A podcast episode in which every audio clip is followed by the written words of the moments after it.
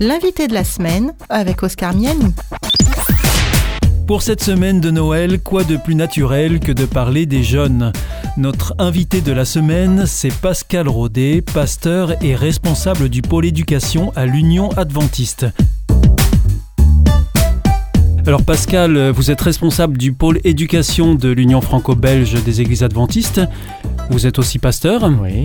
Donc on va revenir un peu sur euh, votre histoire. Ça remonte euh, à déjà quelques années. hein Alors c'est ça, c'est ça le problème. C'est quand on commence à parler euh, de ce- ce- quelques années, oui, ça remonte en effet dans les années 80. Moi je suis né dans la, dans la région du Berry, donc euh, plus précisément l'Indre. Pour ceux qui connaissent pas, c'est Châteauroux. Euh, donc c'est centre de la France, hein, mais ça reste euh, un endroit où on connaît moins parce que c'est moins balnéaire. Euh, où j'ai passé des bons moments. J'ai une bonne, euh, un bon souvenir de, de mon enfance euh, dans le Berry. Une enfance heureuse donc. Une enfance, oui, oui, dans l'ensemble, par rapport à d'autres que je vois ou que j'ai entendus, euh, elle n'était pas si mal que ça et, et j'en suis très heureux. Donc voilà, je suis né euh, dans une famille qui était pas chrétienne, dans le premier abord en tous Oui, les cas. oui. Un passé un peu douloureux pour mon père. hein, euh, de Sur ce aspect- plan-là Sur ce plan-là, voilà. D'accord. Donc du coup, euh, pas, pas d'éducation, on va dire, euh, chrétienne, mis à part mon grand-père. Et puis donc vous avez une sœur aussi. Hein. Et donc voilà, nous étions deux à la maison, euh, ma sœur qui Plus, plus, âgée, jeune, plus jeune. plus jeune que jeune. moi, de, de, de 4 ans. On a vécu euh, aussi bien tous les deux jusqu'à notre, euh, notre plus jeune âge euh, dans la région et puis on est parti euh, par, par la suite. Pascal Rodet, vous décidez à un moment donné de devenir pasteur. À quel moment est-ce que ça se passe ça? Et comment ça se passe? Parce que vous nous dites que vous n'êtes pas de famille chrétienne, que vous n'avez pas reçu d'éducation chrétienne. Pourtant, à un moment donné, vous choisissez de devenir pasteur. Qu'est-ce qui se passe? Alors, en effet, ça a commencé euh, principalement par mon grand-père, qui lui était chrétien et qui nous a donné, ma sœur et moi, quelques histoires, quelques fois aussi, quelques valeurs, j'ai envie de dire, chrétiennes. C'était plutôt donc autour du vécu alors Autour du vécu, voilà, tout Mhm. à fait. Mais forcément, c'était épisodique puisqu'on ne l'avait pas dans, notre, dans, dans la famille. Et puis euh, est arrivé l'âge où, euh, après avoir fait euh, serveur dans un restaurant, euh, est arrivé le moment où, à l'époque, on devait faire le service militaire. Et dans ma tête, j'avais envie de, de changer de- d'orientation. Et donc, tout de suite, pourquoi pas faire son service militaire dans la gendarmerie. Donc ça, c'était Avec un- une idée particulièrement euh, avec une en idée tête particulière, oui, oui, c'est qu'après euh, mon armée, je voulais m'engager euh, comme gendarme. Et après avoir fait de la plongée sous-marine, j'avais envie d'être gendarme, sauveteur, plongée sous-marine, enfin bon, le, le truc Oui. total. Mhm.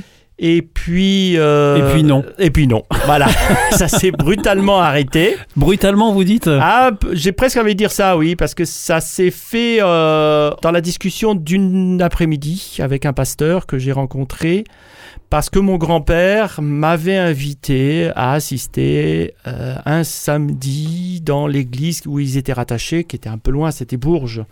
Donc on était à peu près à une heure et demie de, de, de voiture. Donc il, a- il y allait vraiment une fois par trimestre presque. Et donc il m'a invité à y aller et je suis là, euh, rencontrer un pasteur qui euh, m'a fait changer d'avis en bien, bien sûr, et qui m'a proposé non plus de, de, de faire mon service militaire dans la gendarmerie, mais comme objecteur de conscience. Ah oui, alors là, c'est totalement autre chose. un là, petit hein. peu, oui, ça, c'est une orientation qui est un peu à, à, à 180 degrés opposée. Hein, ça, Et, donc, comment il a réussi à vous convaincre de, de passer de l'un à l'autre comme ça? Alors j'avais quand même une fibre très sensible de tout ce qui est du service à l'autre, euh, le souci de l'autre. Parce que hum, dans, ma tête, la gendarmerie, euh, voilà, on protège, on aide, euh, et puis euh, sauveteur, euh, c'était un peu ça aussi. Mais il m'a fait comprendre, et en tous les cas, il a tiré sur la bonne corde sensible de ce qui peut être aussi du social et du et de l'aide hu- humanitaire. et il cherchait quelqu'un, un objecteur de conscience, pour s'occuper d'un centre adventiste d'accueil social euh, et humanitaire. Donc, euh, Pour, pour les plus jeunes qui nous écoutent aujourd'hui, vous pouvez rappeler ce que c'est qu'être objecteur de conscience, euh, Pascal Rodet Alors, euh, objecteur de conscience, d'abord l'armée. Euh, fut une époque où l'armée était obligatoire Oui. pour tous les garçons. Et donc, je faisais partie, moi, de la génération euh, qui l'a vécu. Jusque dans les années 70, où à partir de là a commencé à y avoir une révolte, entre guillemets, des jeunes qui ne voulaient pas faire leur service militaire et qui durait euh, 12 mois, euh, 18 à une époque, c'est passé à 12 après. Et donc, euh, le gouvernement a décidé pour tous ceux qui étaient objecteurs de conscience, c'est-à-dire qui objectaient par leur conscience, par la conscience de, de le non-port d'armes, de la non-volonté de violence, du, de- du désir de ne pas porter d'armes, en d'autres termes, euh, d'avoir un statut particulier pour eux, mais de faire quand même un service aux autres, d'où euh, objecteur de conscience auprès d'une association, d'un centre, etc. Et pour le coup, au lieu de faire une année, c'était deux. C'est ça, C'est ça. voilà, c'est ça aussi le revers de la médaille, c'est que là, ça durait pas 12 mois, ça durait bien 24, on est tout Voilà. à fait. On vous sensibilise à, cette question-là dans le pasteur en question que Oui. vous évoquiez. Euh, vous sensibilise à venir plutôt servir euh, la population sous cette forme d'objection de conscience, donc sous une forme plus humanitaire Mm. et plus longue, parce que du coup, il fallait faire 24 mois. C'est ça. ouais. Et c'est euh, dans cette direction que vous allez vous orienter? Et c'est dans cette direction que je me suis orienté. Je l'ai décidé en un mois d'ailleurs, hein, parce que euh, après cet après-midi que j'ai passé avec lui, et avec euh, d'ailleurs euh, des activités jeunesse de l'époque qui Ouais. allaient dans l'église qui m'a euh, énormément, où j'ai énormément apprécié. Bah, pendant un mois, j'ai cogité, j'ai réfléchi et en effet, j'ai changé d'avis et j'ai choisi d'être objecteur de conscience. Alors ça, c'est le point de départ. Puis il y a d'autres euh, événements qui font que vous allez euh, rapidement aussi euh, décider euh, de votre euh, avenir. Voilà, alors 84, c'est vrai que c'est une année qui a été un peu bouleversante pour, euh, pour moi, un, changement complet. hein. Ça, c'était au mois de mars où j'ai rencontré euh, ce pasteur et qui m'a proposé le poste d'objecteur de conscience. Et puis, euh, il m'a proposé d'être animateur de jeunesse, toujours dans la jeunesse adventiste d'ailleurs. euh, Pour, et, les camps, par- pour les camps d'été? Et alors non, ça c'était les activités locales D'accord. auprès euh, de- du scoutisme adventiste. Et donc là, je me suis proposé d'être euh, animateur. J'ai rencontré donc... euh, L'idée vous plaisait euh, d'être animateur de jeunesse? ça faisait des années que j'avais envie de faire de l'animation. euh, Et vous n'aviez pas trouvé le cadre jusque-là? Non, voilà, c'est Mhm. ça. Pas le cadre, pas l'opportunité, pas les options. Donc il n'y a que à ce moment-là où j'ai découvert ça. Donc ça a duré euh, un mois. On m'a proposé aussi de participer à un rallye à Pentecôte. Ça m'a énormément plu d'ailleurs. Et puis entre-temps, mon grand-père, qui était membre de l'église adventiste, lui, on lui a proposé d'être euh, délégué à une assemblée administrative de la Fédération euh, France-Nord des églises adventistes. Et il m'a dit, est-ce que tu veux venir? Alors, le truc administratif, c'est pas forcément euh, ma tasse de thé, c'est pas là où on C'est pas ce qui attire le plus les jeunes en voilà, général. c'est hein. ça. C'est pas ce qui attire le plus, hein, l'administratif. Mais j'avais une petite idée, c'est-à-dire, bon, je mets un pied euh, dans l'église adventiste, autant que je découvre qu'est-ce que c'est et qui sont ces personnes. Donc vous vouliez en savoir plus. Voilà. Et je suis donc allé avec lui à Vitel en 84. Et là, un deuxième euh, gros changement.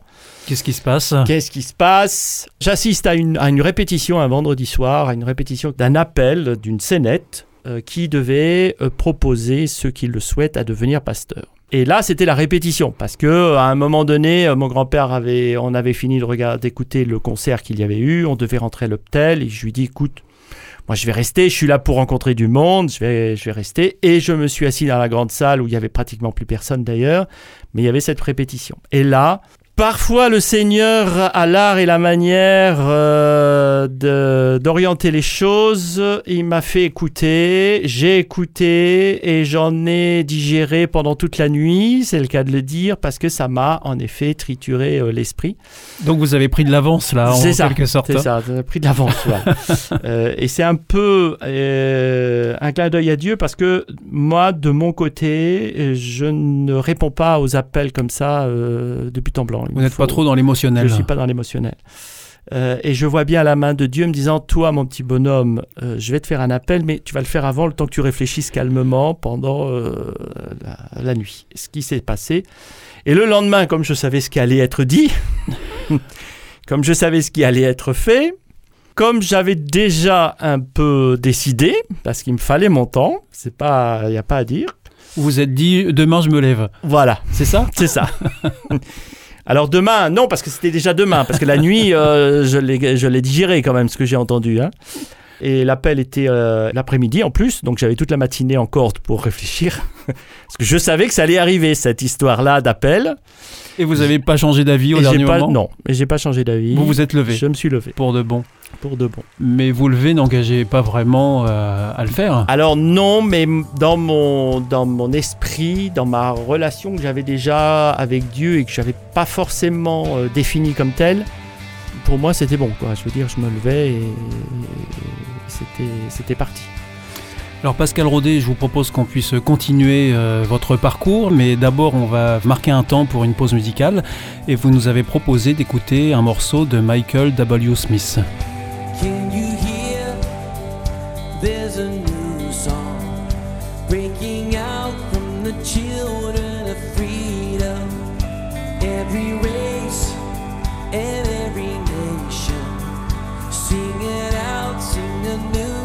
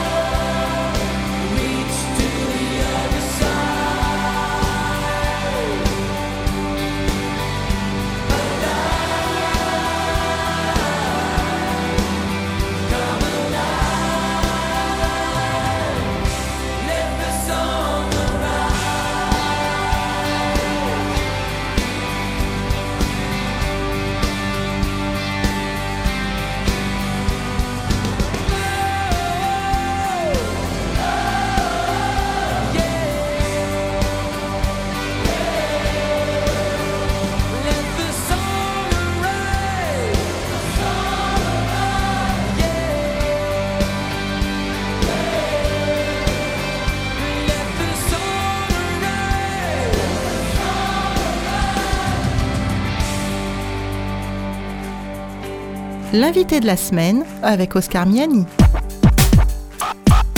Eh bien voilà, c'était Michael W. Smith euh, que Pascal Rodet, euh, notre invité d'aujourd'hui, euh, nous a proposé d'écouter.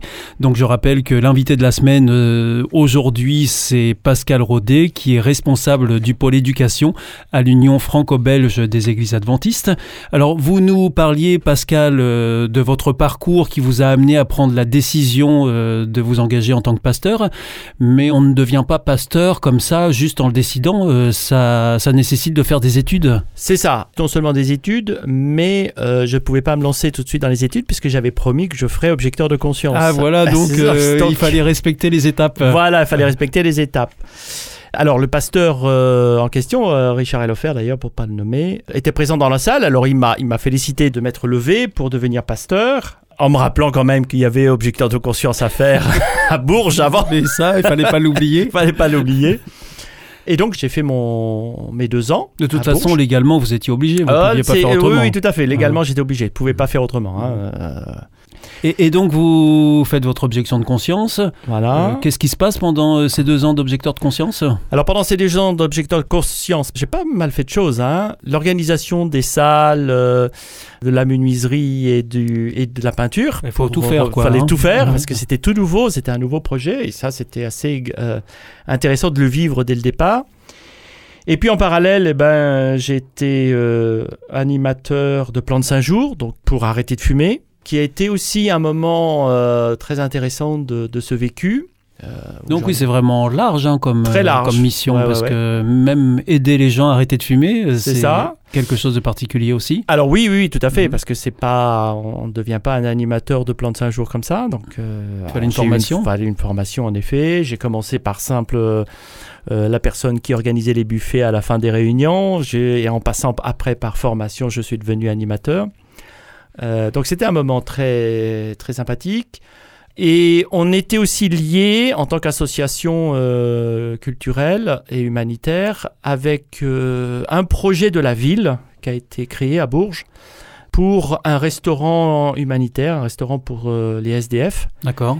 J'ai eu un petit clin d'œil pendant être objecteur de conscience, c'est-à-dire que l'association qui gérait ce restaurant avait un contrat pour avoir les repas, pour le donner aux SDF, avait un contrat avec la caserne militaire d'à Ça côté. vous a rappelé quelque chose? Ça m'a rappelé quelque chose, c'est-à-dire que malgré moi, je suis quand même rentré dans les casernes plusieurs fois pour aller chercher euh, la nourriture du midi pour euh, être euh, donnée au SDF. La fibre jeunesse, alors, elle était présente aussi pendant votre mission d'objecteur de conscience? Elle a toujours été présente pendant ces deux ans puisque j'ai continué à, à faire de l'animation pour euh, la troupe euh, de Bourges. J'ai passé mon BAFA, donc tous les étés euh, j'ai pu faire un camp.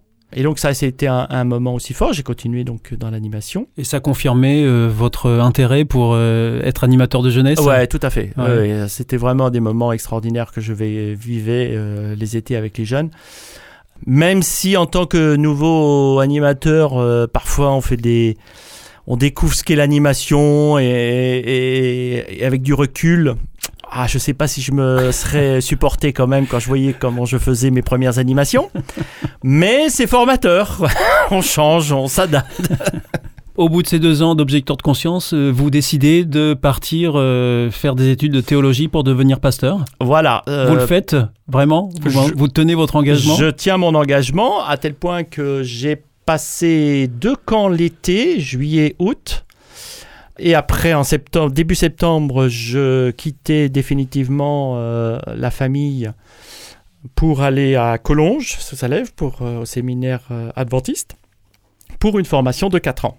Vous partez, pourtant financièrement, c'est pas tout à fait ça, parce que il faut payer euh, Alors, un écolage. C'est là, c'est là que c'est un peu plus compliqué aussi. Et ça fait partie des, des, des routes que le Seigneur nous, nous mène et nous propose de vivre comme expérience. Parce qu'en effet, objecteur de conscience, ça gagne pas. Hein. C'est pas là, on, On va pas avoir beaucoup un- d'argent de non, côté. Non, non, loin de là.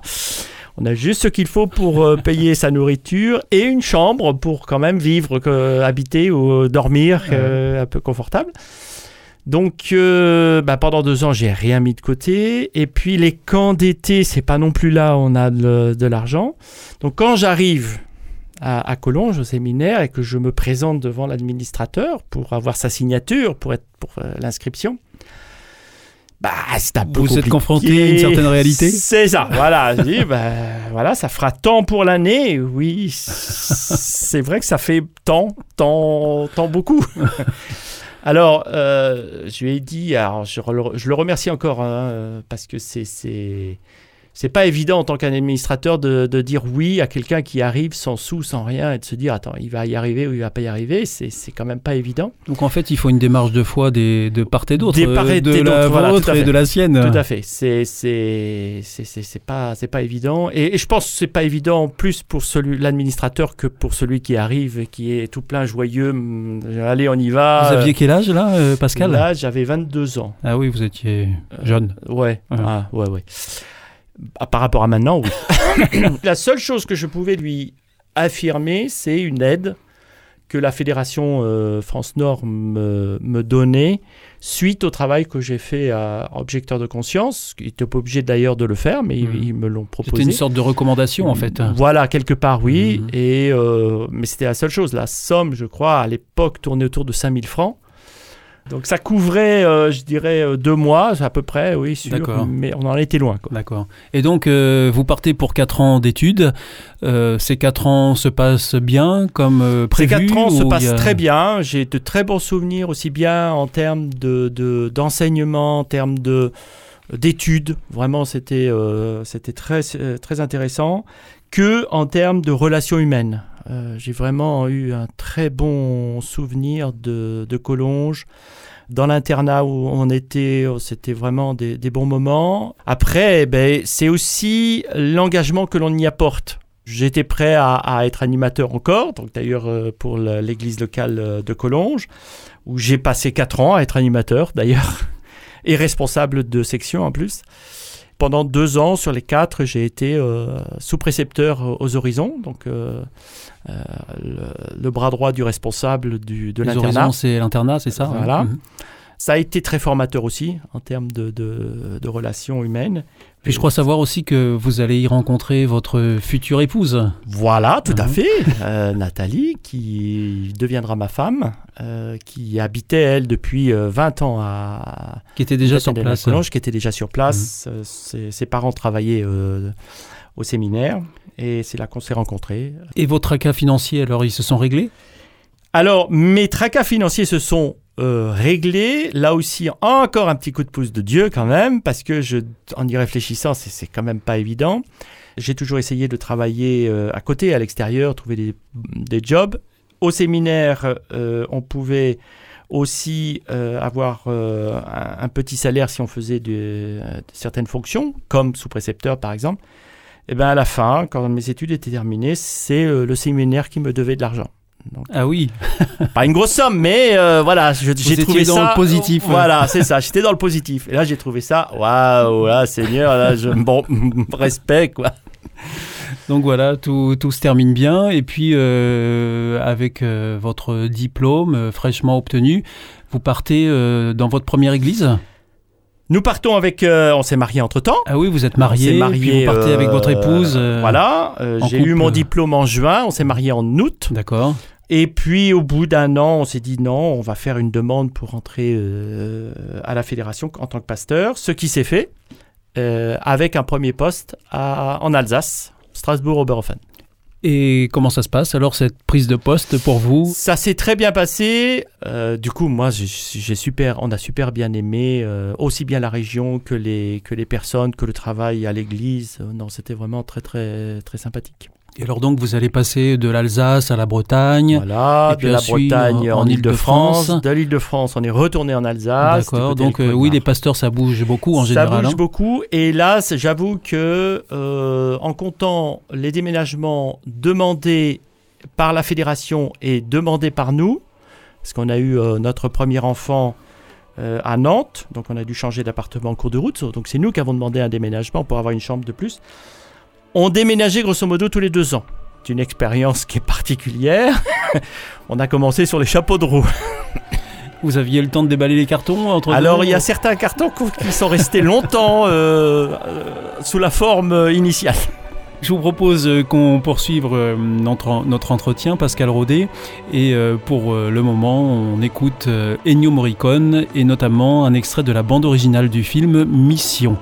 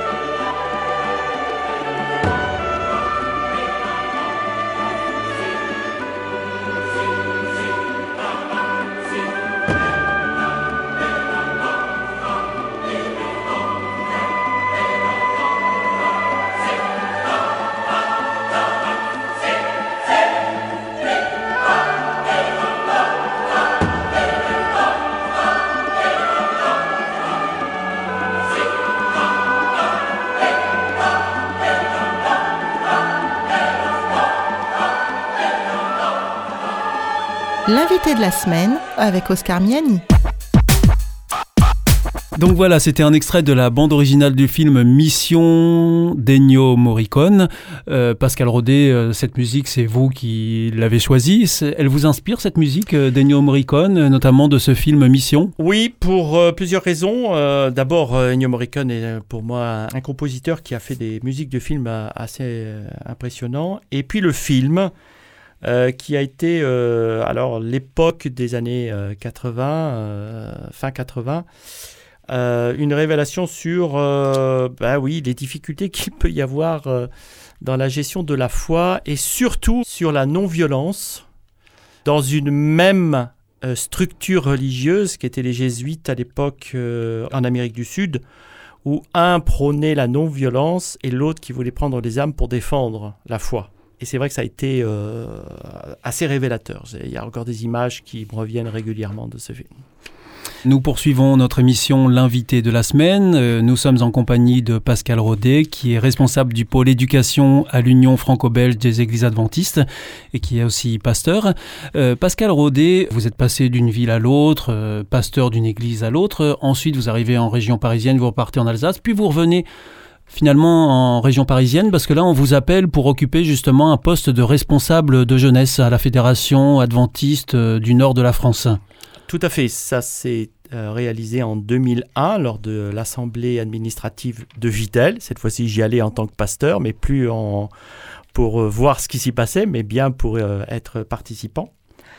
Et là, on m'a demandé en effet d'être responsable de ce département de jeunesse. Je dois avouer, pour moi, ça a été un mélange pour plusieurs raisons. Un, parce que la jeunesse, ça a toujours été pour moi quelque chose de, de fort et d'important Oui, vous Euh, n'êtes pas arrivé là totalement par hasard. hein. Non, non. euh, à l'époque, j'avais passé déjà mon brevet de directeur de camp, par exemple. Donc, euh, après être animateur, j'étais directeur de camp. Je suis devenu chef guide. Je suis devenu euh, formateur aussi de Bafa. Oui, ça a toujours été C'était quelque un peu chose. une suite logique. Une suite logique. Mhm.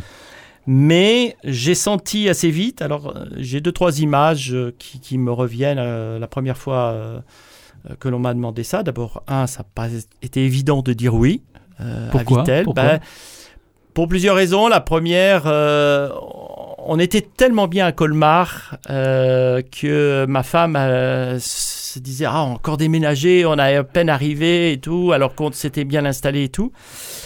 Et puis, euh, le poids surtout de, de, de la responsabilité où, euh, avant, je trouvais génial d'y être. Et au moment de la nomination, ah oui, mais attends, il y a déjà tout ça à faire. Il faut penser à ça, ça, ça. Et d'un seul coup, il y a, il y a tout un. Pas un enfin, si, un stress quelque part qui est arrivé. Et puis c'est un poste quand même assez administratif, non? Alors, c'est assez beaucoup plus administratif que Ouais. être. euh, C'est moins marrant que d'être sur le terrain avec les Euh, jeunes Oui, même si au- le niveau fédération est assez proche de la, des antennes locales, donc on peut toujours avoir des actions. Mais oui, bien sûr, c'est très administratif. Euh, c'est la préparation de, de projets, c'est la préparation de formation d'animateurs, c'est la, c'est la relation avec les animateurs pour, pour la mise en place des choses. Et puis il y a quand même le côté direct avec les jeunes où on organise des activités euh, pour les jeunes, que ce soit des rallyes, que ce soit des semaines de prière, par exemple. Je me souviens euh, quand j'ai commencé à organiser mes premières semaines de prière euh, d'Île-de-France. Donc votre, important. votre, votre aspect pastoral reste quand même dominant dans cette activité? Oui, du moins j'essaye. Euh, pendant toutes les années que je suis pas- j'ai passé à, à la fédération, euh, j'ai toujours essayé de garder ce côté-là, qui me paraissait être important. Et surtout, oui, mais en, en termes de relation avec les jeunes, ça, c'était indispensable. J'avais besoin de d'avoir un retour euh, de cette euh, de cette relation. Et quand vous êtes à ce poste, euh, donc vous avez euh, combien de jeunes à peu près euh, en charge? Alors à l'époque, il y avait à peu près un peu plus de 2000 euh, adhérents à l'association FFJAN. Pour le On nord de la France, donc, Pour le hein. nord de la France, voilà. On sait, parce que ça c'est surtout pour euh, à partir de, de 4 ans jusqu'à 15, 16, 18 ans, on a encore des adhérents. Oui. Après, on sait qu'on en a moins, alors que nos activités vont jusqu'aux 35 ans. Voilà, on sait qu'on a beaucoup plus. Je me souviens des semaines de prière de la jeunesse Île-de-France qu'on organisait. On avait 1200 jeunes rien que des, à partir de 16 ans. Donc il y a quand même toute une partie qui manquait dans nos adhérents. Donc on, oui, ça faisait quand même dans les 3500 à 4000 euh, jeunes, tout compris. Et alors donc quand on est à ce poste, euh, qu'est-ce qui ponctue notre quotidien euh, dans Pascal Rodet Le souci de pouvoir euh, organiser, proposer du matériel, des, à être, à aider les animateurs à faire leur job au niveau local. Il y, a, plusieurs volets. Il y a le volet, en effet, la responsabilité administrative et légale, parce qu'on est quand même une association qui est déclarée euh, Jeunesse et Sport.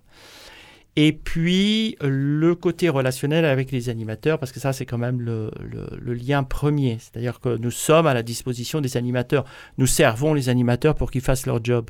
Donc forcément, on est toujours dans le euh, comment les former, comment proposer du matériel qui puisse les aider, comment euh, euh, permettre à les aider à, avoir une bonne relation avec les jeunes, à, proposer des activités aussi interrégionales ou fédérales.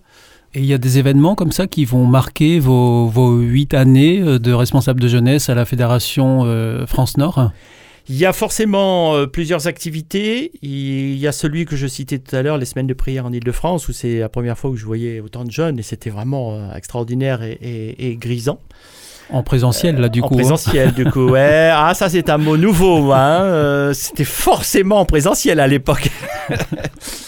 Euh, et puis, euh, ma découverte, lorsque je suis arrivé à la fédération, de l'animation des jeunes au-delà d'une fédération et d'une union, parce qu'il y avait forcément les camps où on avait euh, des jeunes des, des deux fédérations. Mais euh, voilà, il y a des activités euh, pour la première fois. D'ailleurs, euh, au bout de trois mois de nomination, on m'a dit bah Pascal, maintenant que tu es responsable de la Fédération France Nord de la jeunesse, tu vas aller au Camporé en Allemagne, à Friedensau, représenter aussi la partie de tes jeunes. Donc d'un coup ça devenait international. Alors d'un coup, ça devenait international. Mhm. Et, et c'est vrai que là aussi, c'est une dimension que j'ai découvert et que j'ai énormément aussi appréciée dans ce domaine-là. Et alors donc au bout de huit années passées en Fédération France Nord des Églises Adventistes, vous êtes appelé euh, à l'Union franco-belge. Vous pouvez nous dire ce que c'est que l'Union franco-belge des Églises Adventistes Euh, alors au bout de huit ans, Oui. Euh, en effet, on, on m'appelle à l'Union. Alors l'Union franco-belge, c'est une union de fédérations. Et là, on passe à un étage au-dessus. Donc vous montez d'un échelon. Alors, ah, j'aime pas trop dire on monte d'un échelon. C'est la c'est comme la fois où euh, où il y a un déménageur euh, qui est venu euh, calculer le nombre de mètres cubes déménagement à Nantes et qui nous a demandé alors vous allez où? À Paris. Ah, c'est une promotion alors. oui, alors ça c'est pas voilà, hein, il y a des choses, c'est pas forcément des, des- une promotion en disant. Alors c'est vrai que c'est une autre dimension, oui, Plus large, avec un Plus territoire large. qui comprend donc, on, on l'entend, la France, la Belgique, mais il ne faut pas oublier le Luxembourg. Mais il faut pas oublier le Luxembourg et on reste au service quand même.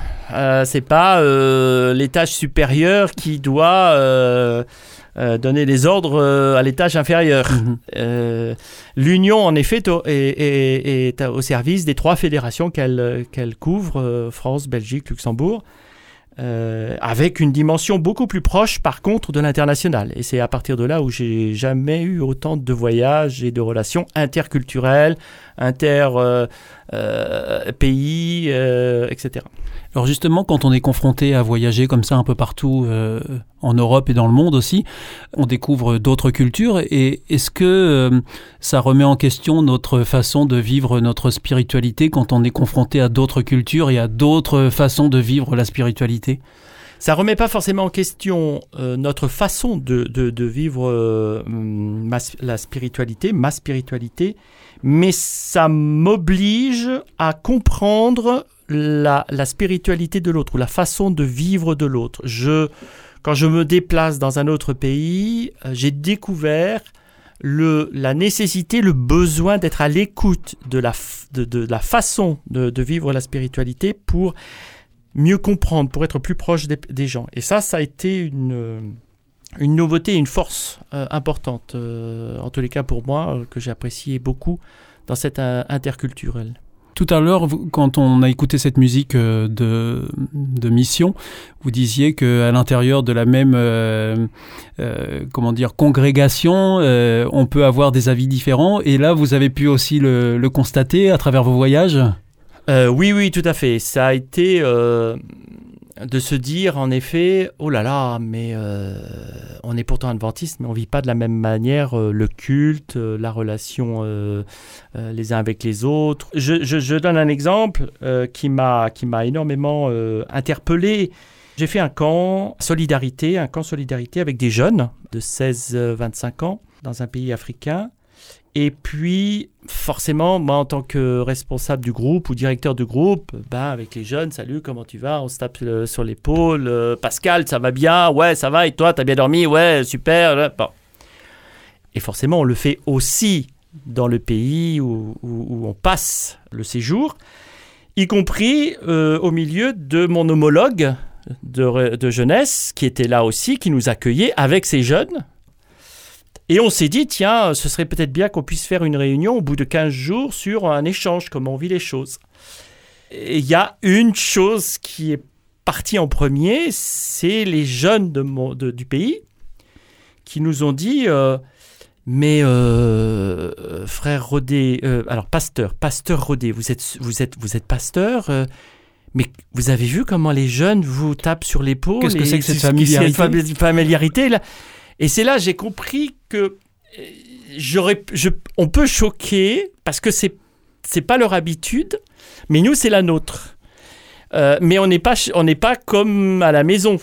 Euh, alors on s'est expliqué et c'est ça ce petit jeu très intéressant. Moi j'aime beaucoup ce- cette discussion qu'il peut y avoir et cet échange de notre façon de voir les choses qui qu'il n'y en a pas un qui est meilleur que l'autre, qui est différente parce qu'on a une vie différente. Et, voilà, ça c'est un des exemples nombreux que j'ai pu avoir.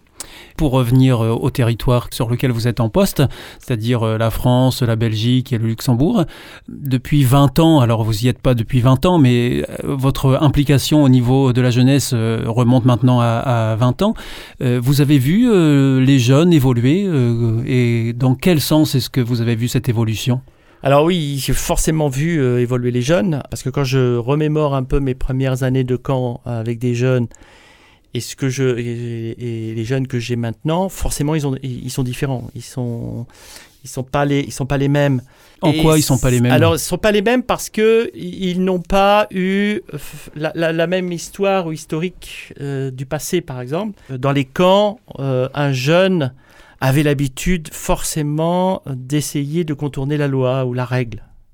Ça se faisait partie du jeu. La nuit, il fallait forcément euh, Essayer de sortir essayer de sortir, sinon c'est pas amusant. Faire le mur, hein. ouais, et un peu être un peu. euh, Et donc c'était forcément pour nous aussi un, un moment un peu, euh, un peu stressant, quoi. Il fallait être, euh, qui- vigilant, quoi, hein. Il fallait être vigilant. Et puis là, il y a, il y a, il y a 3-4 ans, avec un collègue, on était en congrès de jeunesse. où,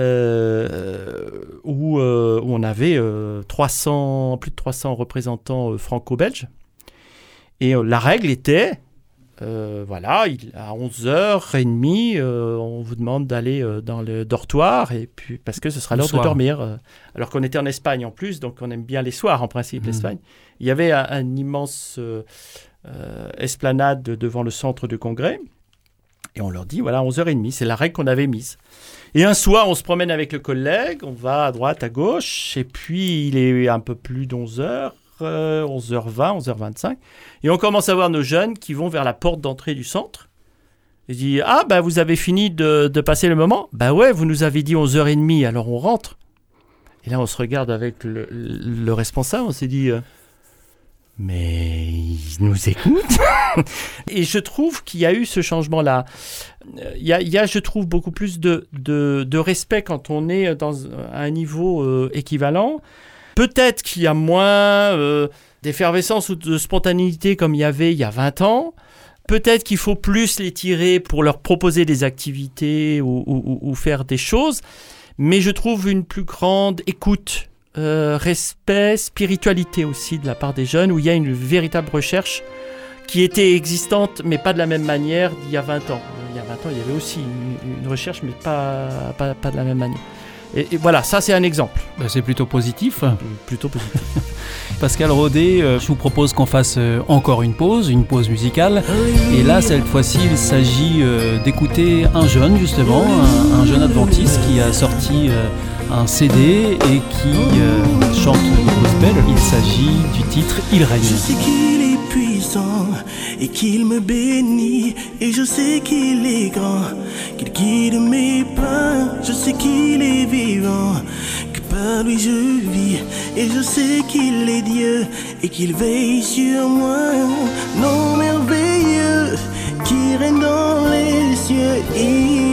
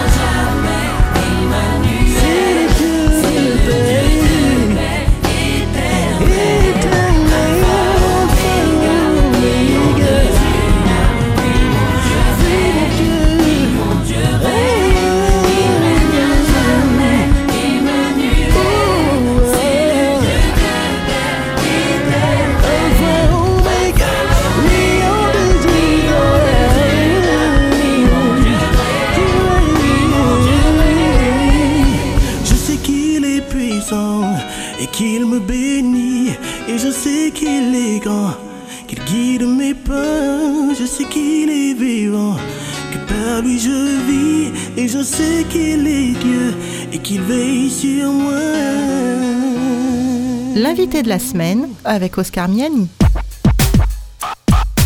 Voilà, c'était Greg Jordier qui nous interprétait son dernier titre, Il règne.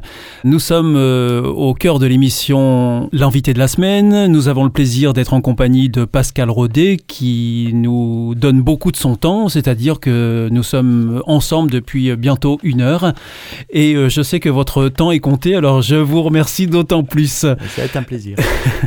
On a parlé de, de votre parcours euh, jusqu'à maintenant, Pascal Rodet. Euh, je rappelle, vous êtes responsable du pôle éducation à l'Union franco-belge des églises adventistes, et ça comprend une part importante au niveau de la jeunesse. Et donc, euh, vous êtes amené à produire du matériel pour euh, cette jeunesse, alors pour les animateurs qui s'occupent localement de ces jeunes, euh, mais aussi à destination de, la jeunesse elle-même.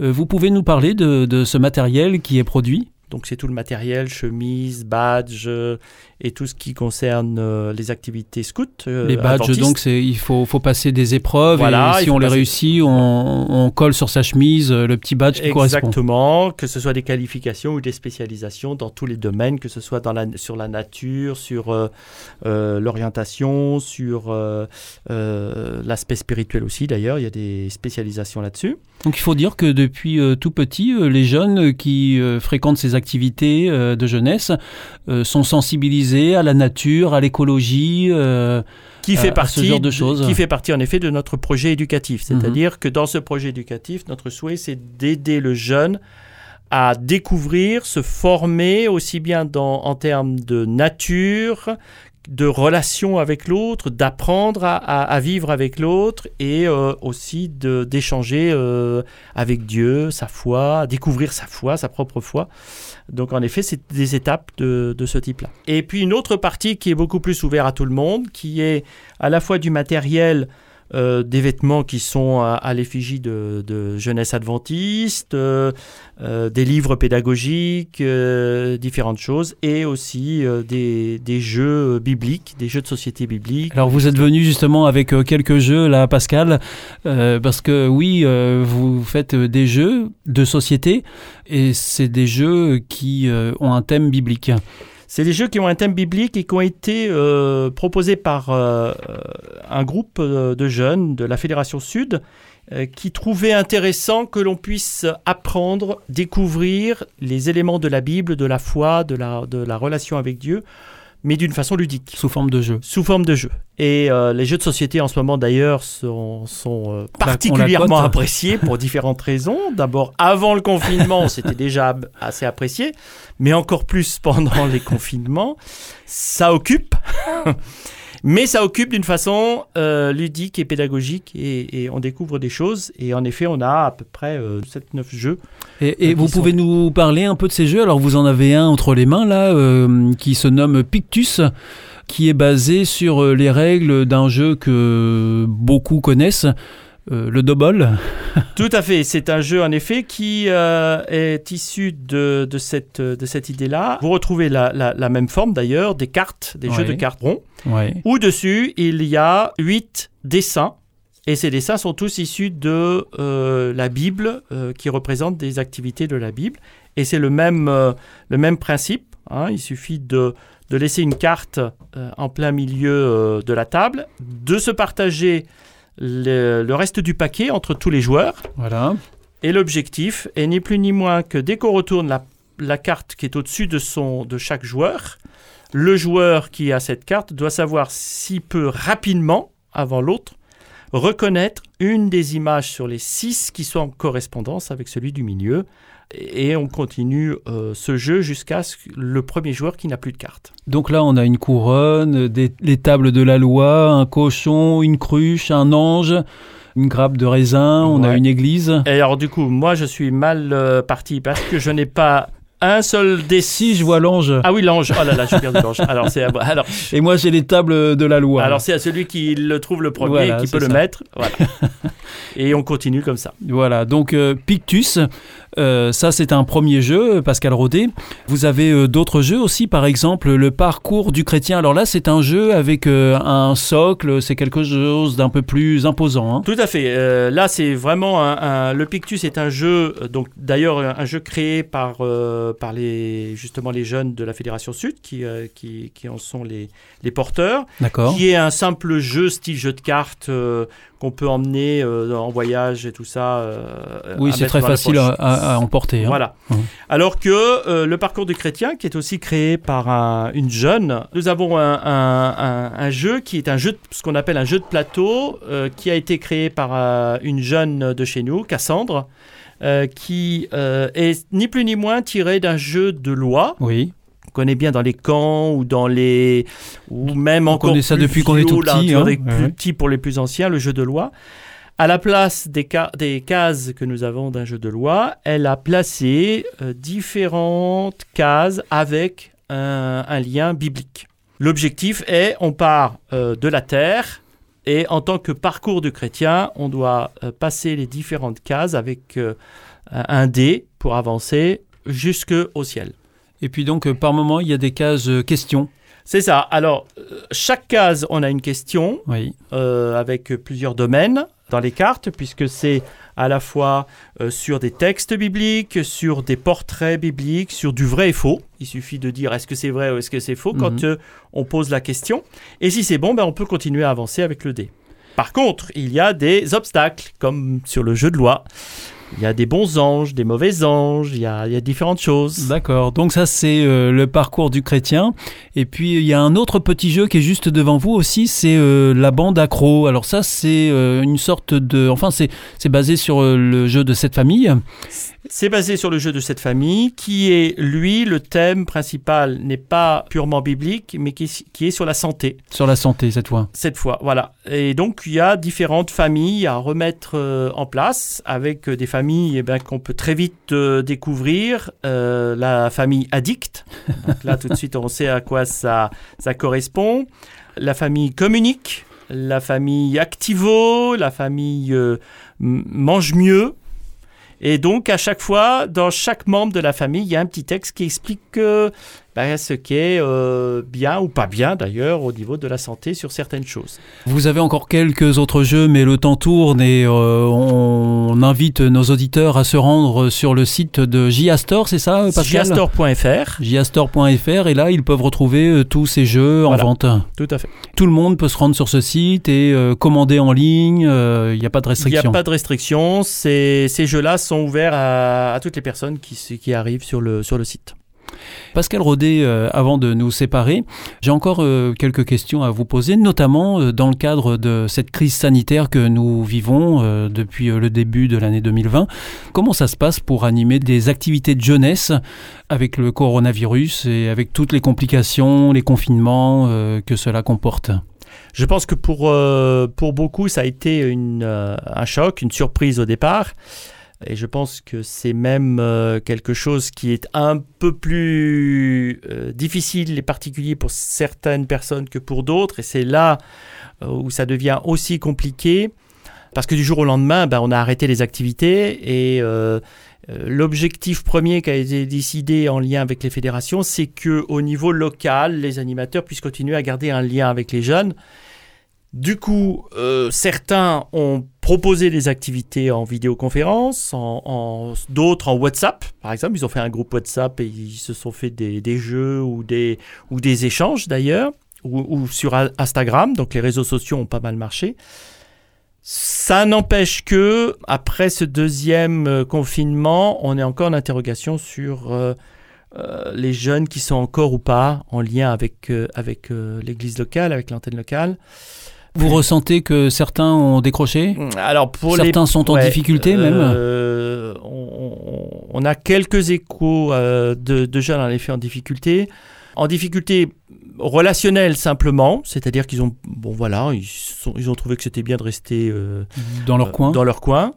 D'autres un peu plus graves, on n'a pas encore tous les retours, mais Bon, socialement, on sait qu'il y a des, des dépressions et des difficultés euh, sanitaires, euh, physiques, Chez psychologiques chez les jeunes, et en particulier chez les étudiants, où c'est euh, très très compliqué parce que les étudiants qui sont dans des Loin de leurs parents. loin de leurs parents, qui sont, qui ont, qui sont obligés de rester dans le- leur chambre d'étudiants, qui n'ont pas de revenus, parce que la plupart des étudiants euh, ont un job à côté, mais comme c'est souvent des jobs qui sont dans la restauration et des choses comme ça, bah, euh, il n'y a plus rien. mhm. Et c'est eux qui sont les premiers touchés. Donc oui, là, on sait qu'il y a une, une très grosse euh, difficulté. Forcément, à un moment donné, ça touche aussi les, les nôtres, euh, même si il y a une protection un peu plus importante parce que le lien familial et le lien avec l'antenne locale est, présent. Mais encore une fois, ça dépend si justement ce lien est, est fait ou pas. Donc c'est une interrogation pour le moment. On va voir ce que ça va donner au déconfinement, en espérant que ce sera le dernier déconfinement et qu'enfin on va pouvoir reprendre les activités normales. Vous, vous pensez justement que vous allez vraiment pouvoir reprendre les activités normales? Vous ne pensez pas que cette crise sanitaire euh, va changer durablement euh, le fonctionnement, les pratiques?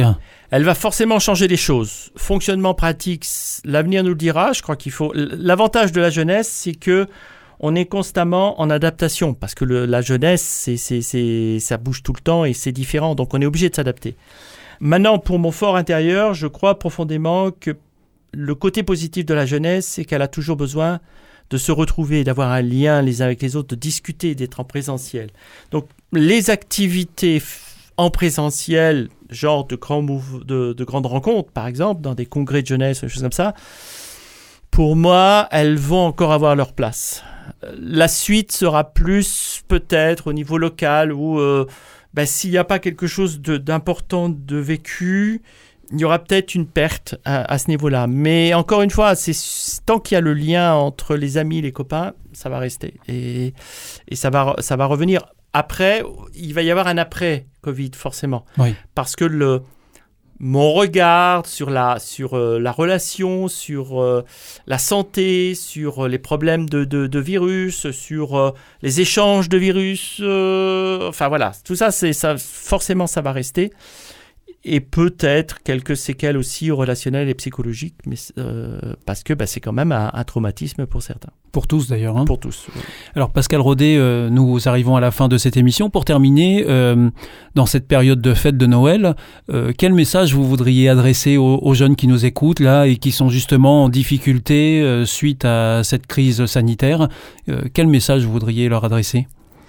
Alors je pense que le, premier message que je voudrais leur, adresser, c'est un peu à l'image de ces fêtes de fin d'année, c'est euh, l'espoir et l'espérance. C'est pas la première fois que notre humanité, chrétien ou non chrétien, passe par des crises. La crise n'est pas quelque chose euh, de mauvaise en soi, ça dépend comment on l'appréhende. Ce que je voudrais vraiment leur dire, c'est que en tous les cas, au niveau de la jeunesse, on a cette force en tant que jeune de se dire, OK, c'est un passage, on peut continuer. Et je sais qu'ils peuvent le faire, je sais que vous pouvez le faire.